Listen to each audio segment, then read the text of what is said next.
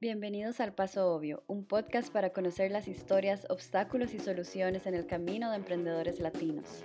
Entérate de casos de éxito, nuevas tecnologías, inversiones, consejos y mucho más contenido valioso para hacer crecer tu startup.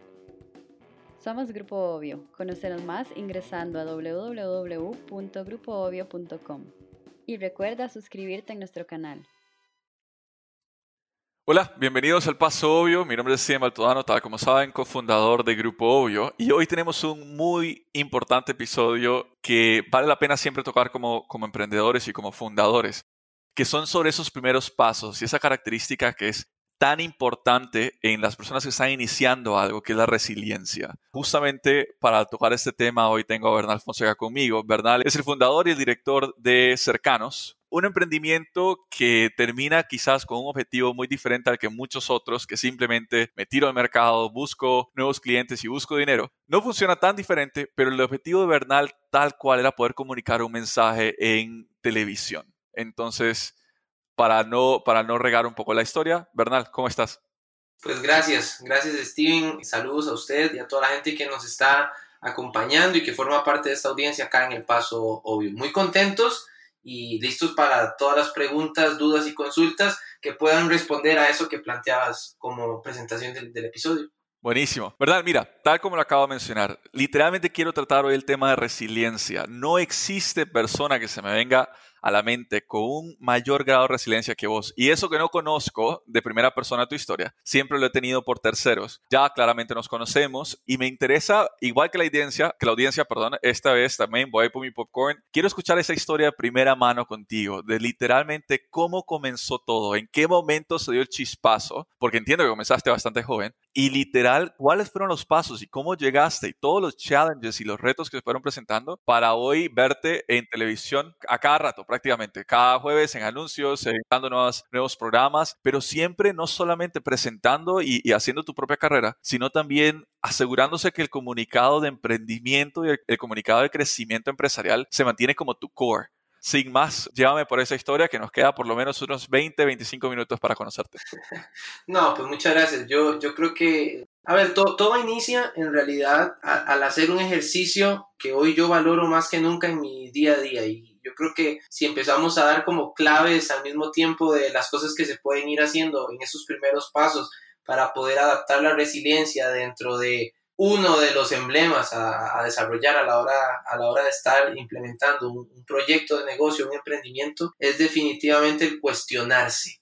Y yo creo que fue el primer ejercicio que hice. Por allí empezó todo, por cuestionarme primero a mí mismo, a mí mismo qué quería, qué estaba haciendo, no solamente a nivel profesional, sino cuestionarme a nivel personal, quién era yo, para qué estaba acá, por qué durante la escuela había sido una persona que destacaba por sus calificaciones, pero después me cuestioné y dije, bueno, pero es por calificaciones que yo tengo un valor social o no.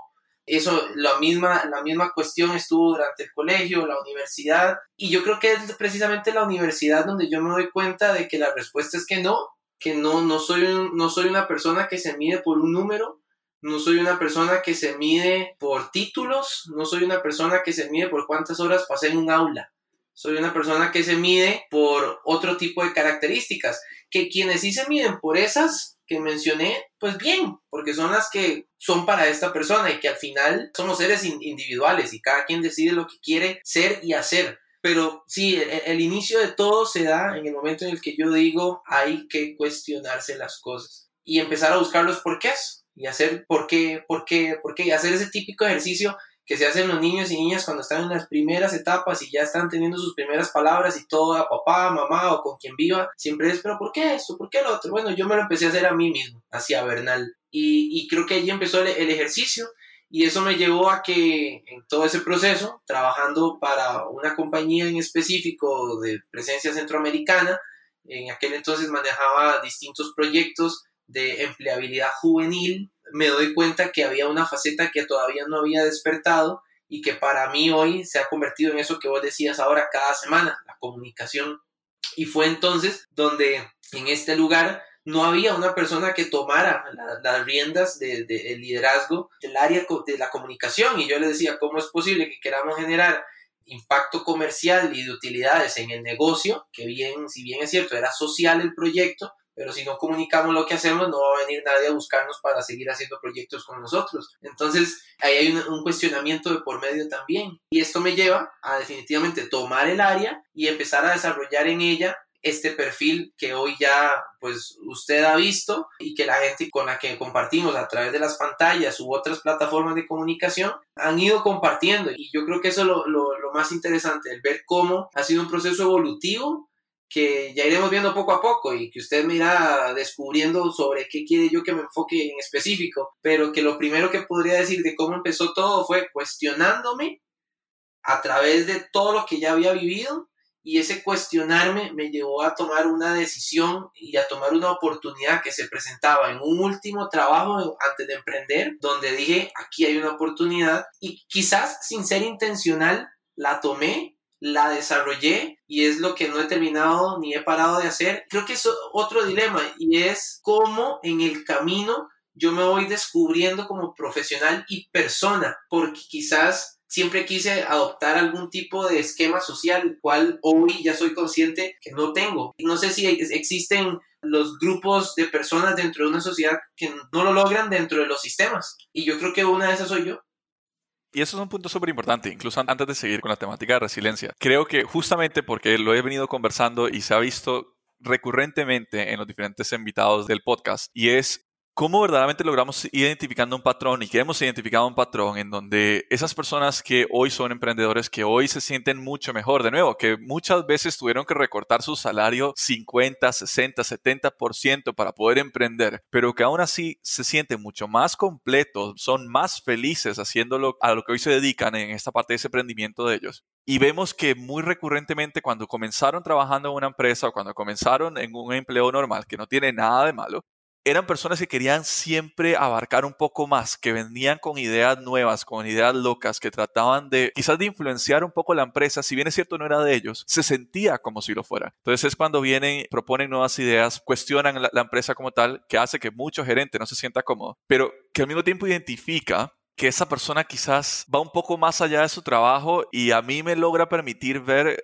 ok, esto es un emprendedor en potencia, es alguien que literalmente podría tener éxito por sí solo y que ojalá lo intente porque nada más, y aquí eso es mi opinión personal, nada más infeliz que estar en una empresa en donde mis habilidades y mis ideas y mis emprendimientos internos se ven frenados por la idea de alguien más. Y sí, es, y eso que usted dice es muy importante porque al final yo creo que fue parte también de los distintos motores que fueron despertando, catalizadores le llamo yo, que fueron despertando esa inquietud de realmente salir a la calle a defenderme y a valerme por sí solo como profesional y por sí solo, pero lo más interesante fue después ir creando un equipo de trabajo, que ya después podemos hablar de eso, de la gente que realmente ha hecho, ha hecho esto posible. Pero sí, de hecho hubo un trabajo antes de este último que mencionaba en, en la inserción anterior, donde el no fue respuesta constante. Y ojo que el no de estar proponiendo ideas, acciones y cosas en específico, en algún momento sí lo tomé personal y yo creo que es algo de lo que uno tiene que ser consciente y ya con el tiempo uno ya va a ir evolucionando en el proceso y viendo las cosas diferentes. Pero sí, el, cada vez que había un no con una idea que presentaba, más bien lo que generaba era un deseo de, de seguir avanzando. Y eso precisamente entrando en el tema de resiliencia, creo que es una de las claves también para destacar dentro de esta dentro de este relato, esta historia que al final, pues primero Dios y que me ha, me ha permitido, pero que también soy consciente que he puesto mi esfuerzo, he puesto mi trabajo y mi talento y que es la que hemos ido construyendo, pero cada vez que hay un no, ¿cómo lo tomo? ¿Cómo lo analizo? ¿Por qué me dijeron que no? ¿Se sintió quizás invadido o invadida la persona a la que le propuse la idea? Bueno, quizás sí. Y si sí se sintió, entonces, ¿cómo puedo yo accionar? Y si no, entonces, ¿cuál es mi siguiente paso? Y yo creo que allí es donde una de las claves en resiliencia es no se tome nada personal. Nada es personal. Y si está llegando a ser personal, usted ignórelo. Ignore, ignore que ya es personal y siga adelante, porque eso es lo que pasa muchas veces, que nos detenemos por si alguien cree o no cree en lo que estoy haciendo, que eso es otra cosa que ha pasado hasta hoy, porque ya aquí estamos haciendo un brinco en el tiempo, pero llegar a la televisión nacional acá en Costa Rica y llevar un contenido diferenciado de la regularidad de las mallas de programación, donde siempre vemos fútbol, fútbol, fútbol, fútbol. después vemos entretenimiento, entretenimiento, entretenimiento, y después vemos empaquetados, que en realidad normalmente son novelas colombianas, turcas, mexicanas o narcos. Entonces, usted se pregunta en algún momento, otra vez, otra vez el ejercicio de cuestionarse, y usted dice, bueno, ¿es eso realmente, es ese más bien realmente el mensaje que la sociedad necesita para crecer y evolucionar? Porque si estamos utilizando la televisión, que a mi criterio es un canal de comunicación para transformar vidas y de servicio y de utilidad, ese es el tipo de contenido que la gente espera. Ah, ahora entiendo entonces las sociedades en las cuales nos desarrollamos. Y ahora entiendo el porqué de la mayoría de las personas piensan de una forma en particular. ¿Por qué? Porque vos lo decías ahora, patrones, claro, son patrones aprendidos de lo que veo todos los días, de lo que consumo todos los días, porque si algo tiene que entender la persona que nos está escuchando es que a la hora de consumir un, un contenido, soy un consumidor tal cual de una bebida o un alimento en cualquier establecimiento comercial. Así es, el mismo comportamiento. Entonces, ¿qué le estoy metiendo a, a mi sistema digestivo? Por ende, ¿qué le estoy metiendo a mi conocimiento, a mi capacidad de criterio y, y de generar opinión? El fútbol. Cool, yo lo disfruto, pero no me forma y lo otro que mencioné, bien, y bien por la gente que también se desempeña en estas industrias, pero no es lo que edifica una sociedad. Entonces, ¿cómo llevamos esto a una balanza, a un equilibrio? Bueno, saliendo, luchando por lo que, el, el mensaje que ya usted entendió que debe trabajar y poniendo todo lo que tiene. 100%, 100%. De hecho, me recuerdas algo que una vez me dijo un mentor, era emulando el dicho este, dime con quién anda y te diré quién eres. Él lo que siempre decía es, dime qué haces en tu tiempo ocioso y te diré quién serás. Ok, bueno, entonces ahora sí, entrando en la parte de resiliencia, y de nuevo, quiero conocer esa historia de fondo. Vamos a ver, a lo que yo entiendo... Porque, porque yo me emociono y empiezo a tirar ideas por todos lados. no, no, dale. A lo que yo entiendo, y la conozco por terceros, incluso cuando nos hemos, bueno, hemos conversado vos y yo, nunca nos metemos tan a fondo. Yo lo que entiendo es un camino. Hay muchos huecos que quiero que vos logres rellenar con la historia, pero yo lo que entiendo es, Bernal empieza justamente en esta parte de desarrollo profesional juvenil, en donde comienza a crear contenidos en redes sociales en un momento donde no eran tan consumidos como lo son hoy. De ahí literalmente toca puertas y puertas y puertas. Se encuentran claramente personas que le abren la puerta, otros que se lo cierran. En porcentajes tienden a ser 20% te abren, 80% te cierran. Pero sigue, sigue, sigue, nunca se da por vencido y entiendo lo difícil que eso pudo haber sido. De ahí logra convencer a una visionaria en televisión costarricense, claro, hay un gran hueco probablemente, pero logra convencer a una visionaria en televisión costarricense de que verdaderamente eso es un contenido que puede escalar más. Comienza con una versión de su programa que era nada más en, creo que era plataforma o aplicación o plataforma web. Y de ahí comienza a seguir evolucionando, de nuevo, siempre fiel a esa meta, a esa visión, pero con pequeñas variaciones hasta que se podría decir encuentra una fórmula que funciona, que literalmente tiene buen feedback y de ahí en adelante eso no es suficiente y no digo aquí me quedo, sino que aún así sigo buscando cómo evolucionar. Ahora, en toda esta historia que yo acabo de decir en un minuto, pasaron que 20 años, 10 años.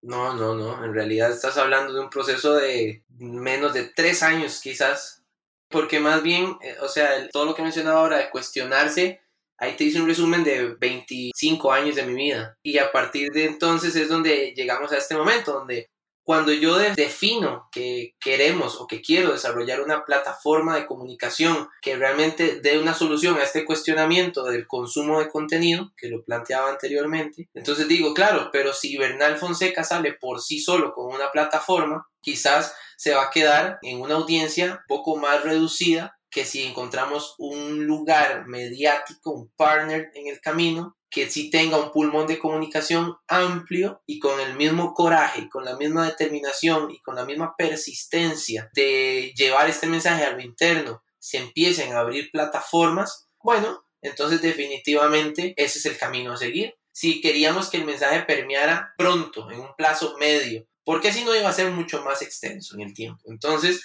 precisamente como usted lo mencionaba, cuando yo empiezo a hacer, y es que esto es otro ejercicio en la resiliencia, y, ahí yo voy rescatando varias cosas, cuando usted quiere trabajar con una persona o una organización aliada en su proyecto, haga una lista de con quién quiere trabajar, literal, ¿Quiere trabajar con Google? Póngalo en la lista y busque llegar a ellos. Así es como funciona. ¿Quiere trabajar con un grupo obvio? Póngalo en la lista y búsquelos. Y así.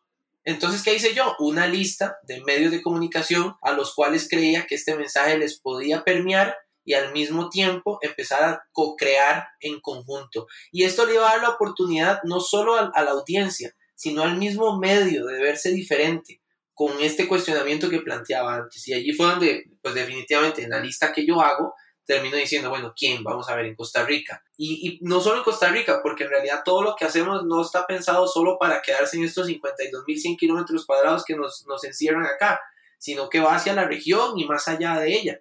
Pero entonces, eh, bueno, en Costa Rica, ¿quién? Y, y, ese lugar, ¿quién tiene alguna presencia afuera? Bueno, pues ahí es donde llegamos a Teletica. Y Teletica ha sido un aliado, ha sido mi escuela. Y yo me siento muy orgulloso y de verdad muy alegre y muy contento de haber conseguido llegar a este lugar por el esfuerzo y por la perseverancia, como decía ahora. Y esto lo digo por quien voy a mencionar que ya me lo ha hecho saber y me lo dice. Y vos la mencionabas anteriormente, una visionaria de la comunicación en este país con 24 años de edad, María Jesús Prada, es parte de, la familia que dirige el medio de comunicación en Costa Rica, acá pues logramos llegar a ella y conversar con ella. Ahora, ¿cómo llegamos a ella? Yo creo que ese punto sí podríamos mencionarlo. Y es una historia que ya hoy nos convertimos en, muy buenos amigos y, bromeamos, bromeamos sobre la historia, pero cantidad de correos, o sea, yo podría decir ahorita que fueron, no sé, podrían ser unos 20, 25 correos buscando la oportunidad de sentarme tomar un café con ella y presentarle lo que tenía en mente. Pero al final es como cuando usted realmente decide con quién quiere trabajar. Y es, darle, o sea, es darle, literalmente. Entonces, no fue un proceso de que le escribí hoy y mañana ya me contestó. Fue escribir hoy, no hubo respuesta, escribir después, tampoco hubo respuesta. Y quizás fueron pasando los correos hasta que apareció una respuesta. Y la respuesta más bien fue en modo de disculpa, de decir, hey, lo siento, paso en, en infinidad de cosas y no había tenido la oportunidad de contestar este correo. Entonces, veámonos tal día, tal hora acá en el canal.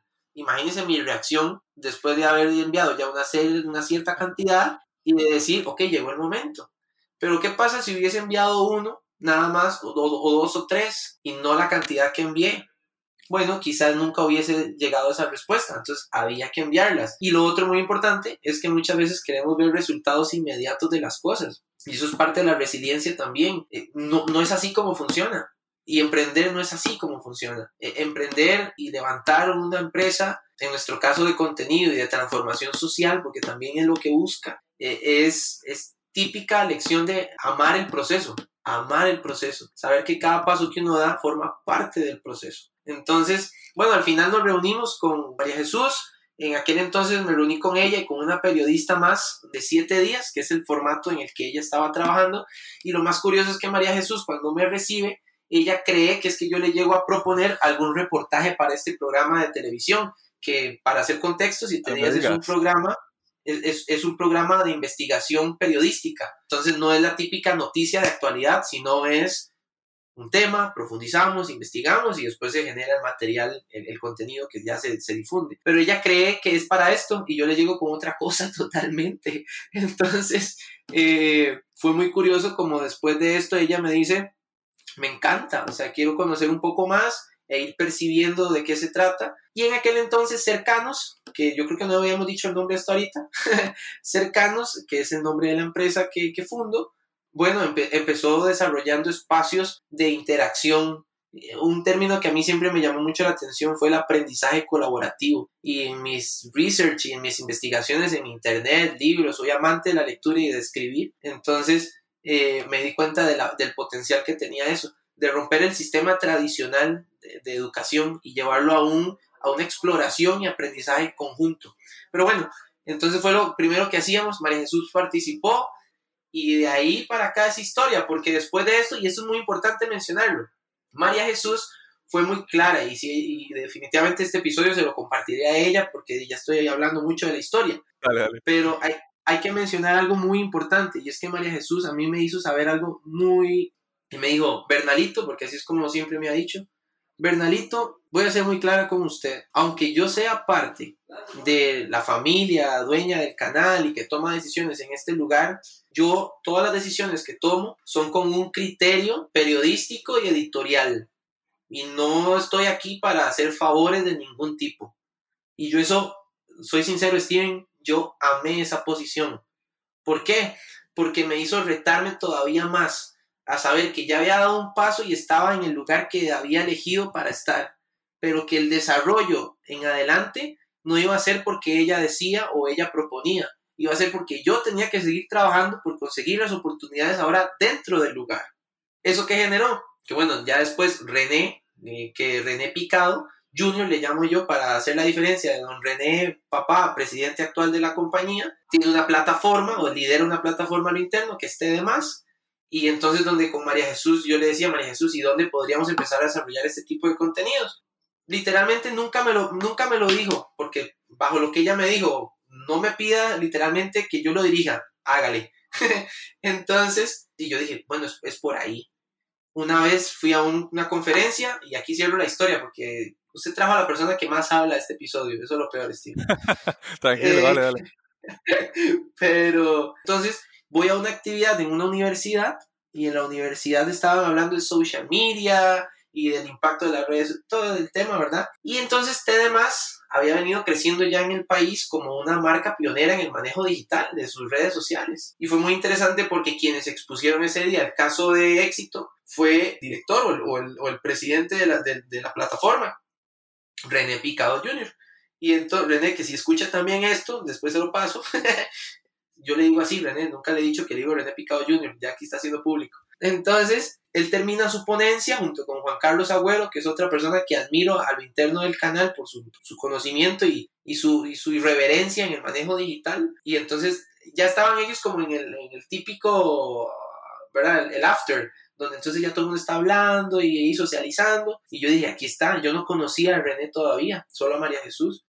Le toqué el, el hombro y le dije, René, no sé si María Jesús ha hablado con vos o no, pero tengo esto y esto y esto y esto y quiero verlo. Me dijo, reunámonos, antes en mi número, reunámonos tal día, tal hora. Nos reunimos y historia. En adelante todo empezó a surgir. Nació cercanos en el programa semanal después de nacer cercanos y ya hoy, de hecho hoy 29 de septiembre grabamos el episodio número 80, después de, ese primer toque de hombro de René, de haberme sentado con, con María Jesús y conversar.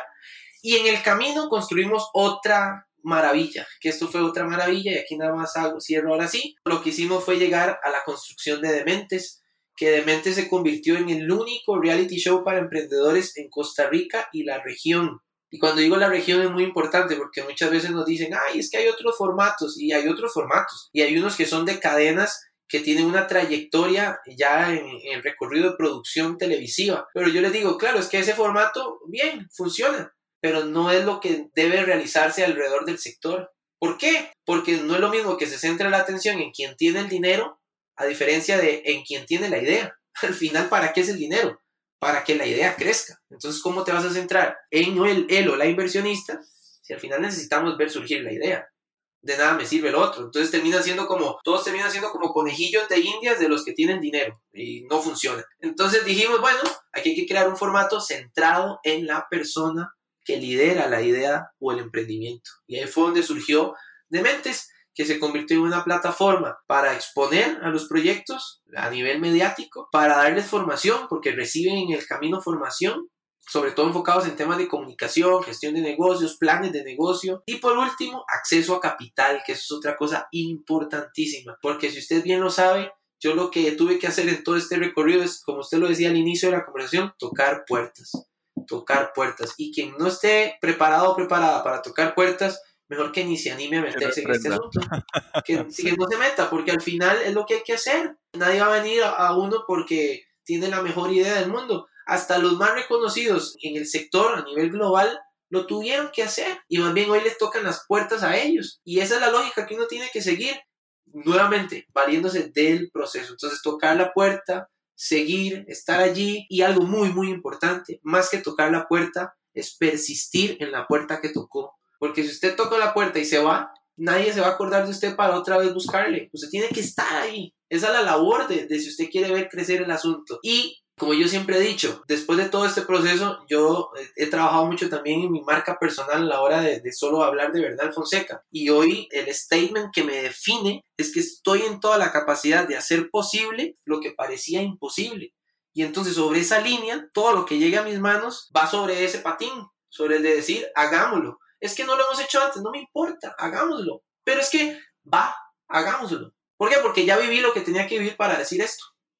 Bueno, total, literal. Creo que tocas puntos que son demasiado ricos y demasiado importantes en este tema y es, ok, si bien es cierto, estamos hablando de la resiliencia y todo lo que has dicho, lo defino al 100%, creo que rescato por lo menos cuatro cosas en donde quiero quizás profundizar. La primera que tocaste es la parte de todo comienza cuestionándose. ¿Qué me da valor? Yo le pondría qué me da valor, qué me hace feliz y si verdaderamente pertenezco donde estoy. Creo que ahí comienza, ¿cierto? Muy bien, muy bien sintetizado. Okay. Buenísimo.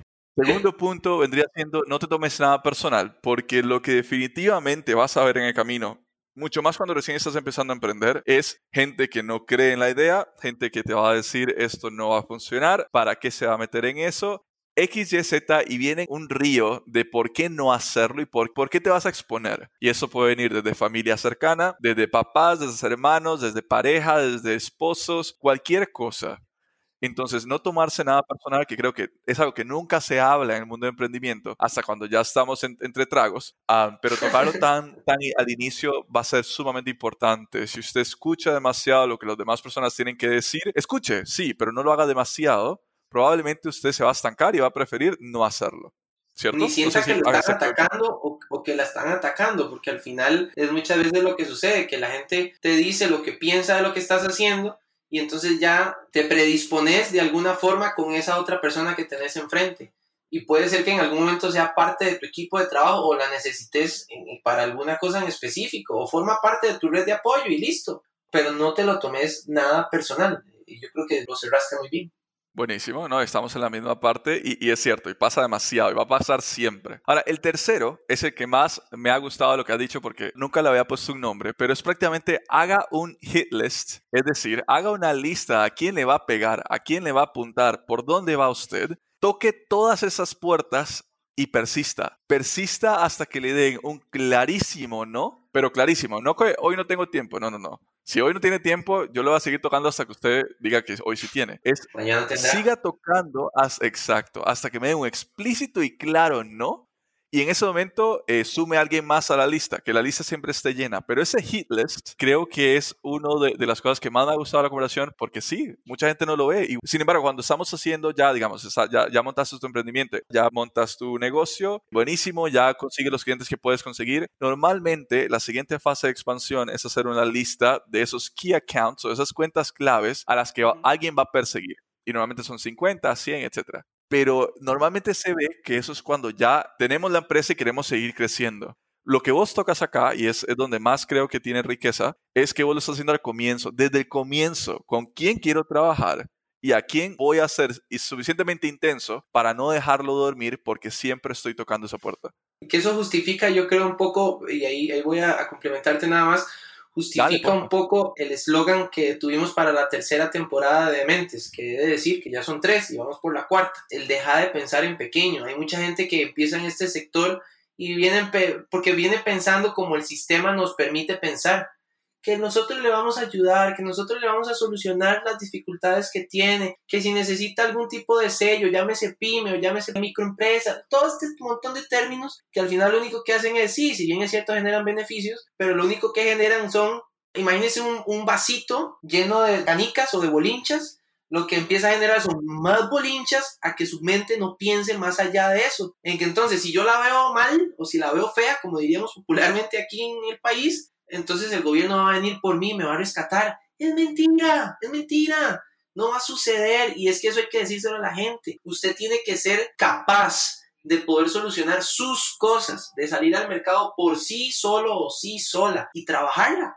Y ahí hay que trabajar. Pero definitivamente eso es algo que hay que tomar en cuenta en este punto que estás mencionando. El yo decidir con quién, el yo ir por y el yo desarrollarlo. Porque si no, nadie lo va a hacer por mí. Correcto, totalmente de acuerdo contigo. Y eso entonces llega al justamente el punto 4 que tengo aquí escrito de lo que veníamos conversando, y es toma tiempo, y aquí, aquí hay que ponerle el quote por Bernal Fonseca, toma tiempo llegar a donde se quiere, muchas veces incluso toma tiempo arrancar, todo se basa en seguir intentándolo y persistir. Sí, sí, o sea, en realidad eh, escuchaba una frase hace poco, o leía una frase más bien que decía que no es la fuerza del agua la que parte la roca, sino la persistencia de ella. Correcto. Entonces, yo creo que eso es tan cierto. Y ahora que vos mencionabas algo de, del no y el no rotundo. Bueno, ¿qué es un no rotundo? Esa es una pregunta que tendríamos que... A mí me encanta filosofar a veces, pero... Dale, hagámoslo. ¿Tenés, alguna idea de qué es ese no rotundo? ¿Qué es un no rotundo? Si a vos te dicen no, pero vos por dentro todavía tenés la percepción de que sí, ¿por qué no vas a seguir intentándolo? Hay, muchas veces que alguien nos dice, no, mire, que esto no se puede, o que mire, que no me interesa tal cosa. Bueno, ¿por qué? Y ni siquiera preguntárselo a la persona, porque puede que para la persona sí te, sea una decisión completa y radical, y está bien, pero a lo interno tuyo, o sea, vos como persona, ¿qué pensás? Si ese es un no rotundo para vos, entonces ¿cómo lo tomás? ¿Es un no rotundo o es un no que me lleva a una siguiente etapa? Que me hace evolucionar como persona. Eh, ahí son preguntas que nos podemos hacer en el camino y cada quien respóndalas como quiera y tómelas y adáptelas y póngalas en práctica. Pero al final creo que siempre es, vuelvo al mismo ejercicio, cuestionarnos todo. ¿Cuál es, ¿Qué es el peor de los casos? Que ya te dijeron no, que te van a decir que no otra vez. Ah, vaya, eh, ya no vas a llorar, digamos, ya te dijeron no una vez. Entonces, de acuerdo contigo, o sea, muchas veces, incluso ese no, si queda la percepción de que es que creo que sí hay algo, seguirlo intentando. Y, esto me hace surgir una pregunta y es, ¿cuánto, y me encantaría que lo respondieras incluso con tu historia, ¿cuánto tiempo es el justo para yo saber si aún lo sigo intentando, no se me ha abierto la puerta? ¿En qué momento debería yo decir, sabes qué? Hasta acá lo intenté. Es una pregunta a la que hoy no tengo respuesta, porque sí, soy honesto, porque en realidad nunca me he detenido a pensar si ya llegó un momento en el que ya todo debería parar. Porque para mí, en realidad las cosas son, vuelvo al mismo tema, la persistencia. Usted tiene que ser constante en lo que quiere. Y si usted quiere algo, eso se va a dar de alguna forma. Por un sí, por un no, o se va a dar. O sea, algo va a suceder. Entonces, y eso te va a llevar a otra cosa, y eso a otra cosa. Entonces vuelvo al tema de, filosofar un poco, pero somos seres evolutivos, entonces no hay un finito, no hay un resultado final, simplemente hay una etapa, un paso que di que me llevó a un, a un, a un cierre de una etapa para ir a otra. ¿Cuándo dejo de intentar? Cuando percibo que llegué al cierre de una etapa, pero sigo intentando ahora de otra forma.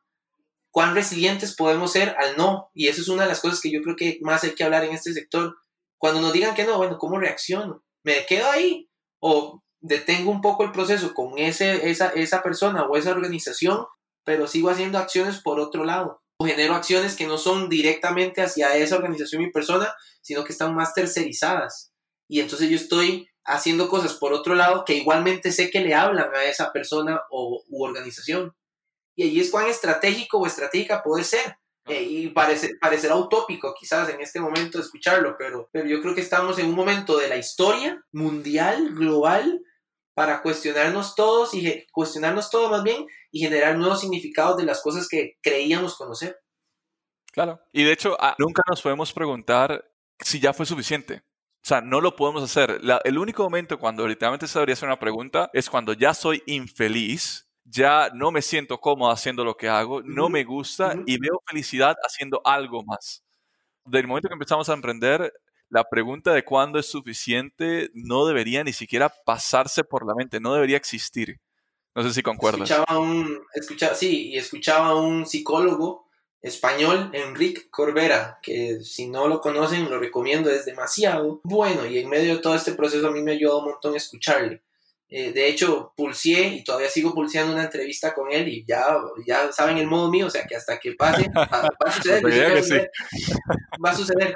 Pero, pero escuchaba una frase que decía, no responsabilices a, a la otra persona de lo que a vos te sucede, porque al final lo que te sucede es tu decisión, es tu responsabilidad es tu, es tu determinación de las cosas que haces. Entonces, si recibís un no o un sí, eso no importa, es como vos lo tomes y cómo vos lo puedas llevar hacia adelante a lo que viene. Entonces es allí donde deberíamos centrarnos, pasar a un pensamiento más colectivo pero un colectivo hacia lo individual y no más bien ir de lo individual imponiendo hacia lo colectivo. Y yo creo que ahí es donde rompemos el esquema social y donde realmente generaríamos quizás una mejor sociedad como yo creo que todos y todas lo deseamos en este momento de la historia.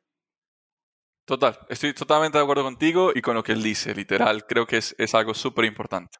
Bernal, súper rica la conversación. Te doy unos tres minutos de shameless advertising. O sea, háblame un poco de dónde te pueden encontrar, cómo te pueden encontrar, qué tienen que leer. Háblame un poco de, qué estás haciendo ahorita y dónde la gente puede encontrarte. Primero quiero agradecer la oportunidad de verdad al Grupo Obvio, al Paso Obvio de cada uno de estos episodios. He escuchado algunos y definitivamente son hiper mega recomendados. Así que de verdad, muy agradecido.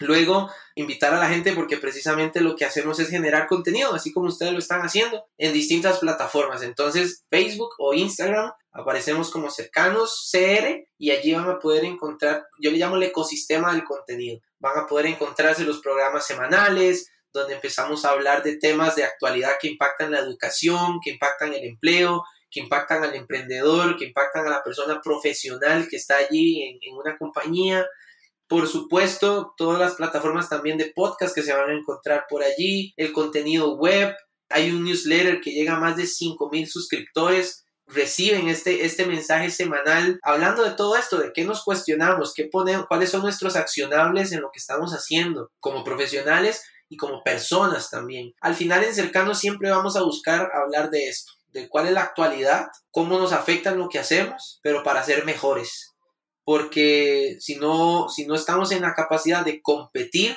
y ojo que la competencia no quiere decir a quién dejo atrás para yo sobresalir, sino cómo yo puedo mejorarme a mí mismo y ser la mejor versión de mí mismo o de mí misma. Entonces, eh, nada, que nos busquen y la página web cercanos.net y todo lo que tiene que ver con Dementes también se lo van a encontrar allí. Hay un perfil en Instagram de DementesCR, y la página web www.dementes.cr también. Yo creo que son los mejores canales, ahí cada uno está dirigido para ponerse en contacto con, nosotros y mi correo electrónico que lo puedo dejar a disposición también, bernal.fonseca.cercanos.net. Y si quieren realmente revolucionar la forma de pensar, de crear contenido y de nutrir a la gente de contenido útil y de servicio, pues este es, este es el camino, este es el lugar y esta es la ruta que si quieren hacerlo, aquí estamos para hacer posible lo que parecía imposible. Un gustazo, ¿verdad? En verdad, bastante, bastante bien. De hecho, antes de irme, porque también tengo muy claro que parte de nuestra audiencia son inversionistas, ¿algo en la parte de mentes que le quieras tocar o dejar una campanita ahí? No, no, invitarles siempre. Yo creo que si algo hacemos es escuchar lo que la otra persona quiere y también en dónde invierte su dinero y nosotros ponerlo a que sea útil para las demás personas. Somos un intermediario de esos procesos y tenemos una plataforma mediática, la última versión de Demente llegó a más de 250 mil personas en Costa Rica. Por supuesto, el alcance mensual que anda por más de 150 mil personas. Entonces, yo creo que a este tipo de personas, y es usted que nos está escuchando, se le habla con números y ahí están. Entonces, hagamos las cosas reales y aquí estamos para escuchar lo que quieran hacer. Buenísimo. Un gustazo, Bernal Fonseca de Cercanos y nos vemos en el próximo Paso Obvio.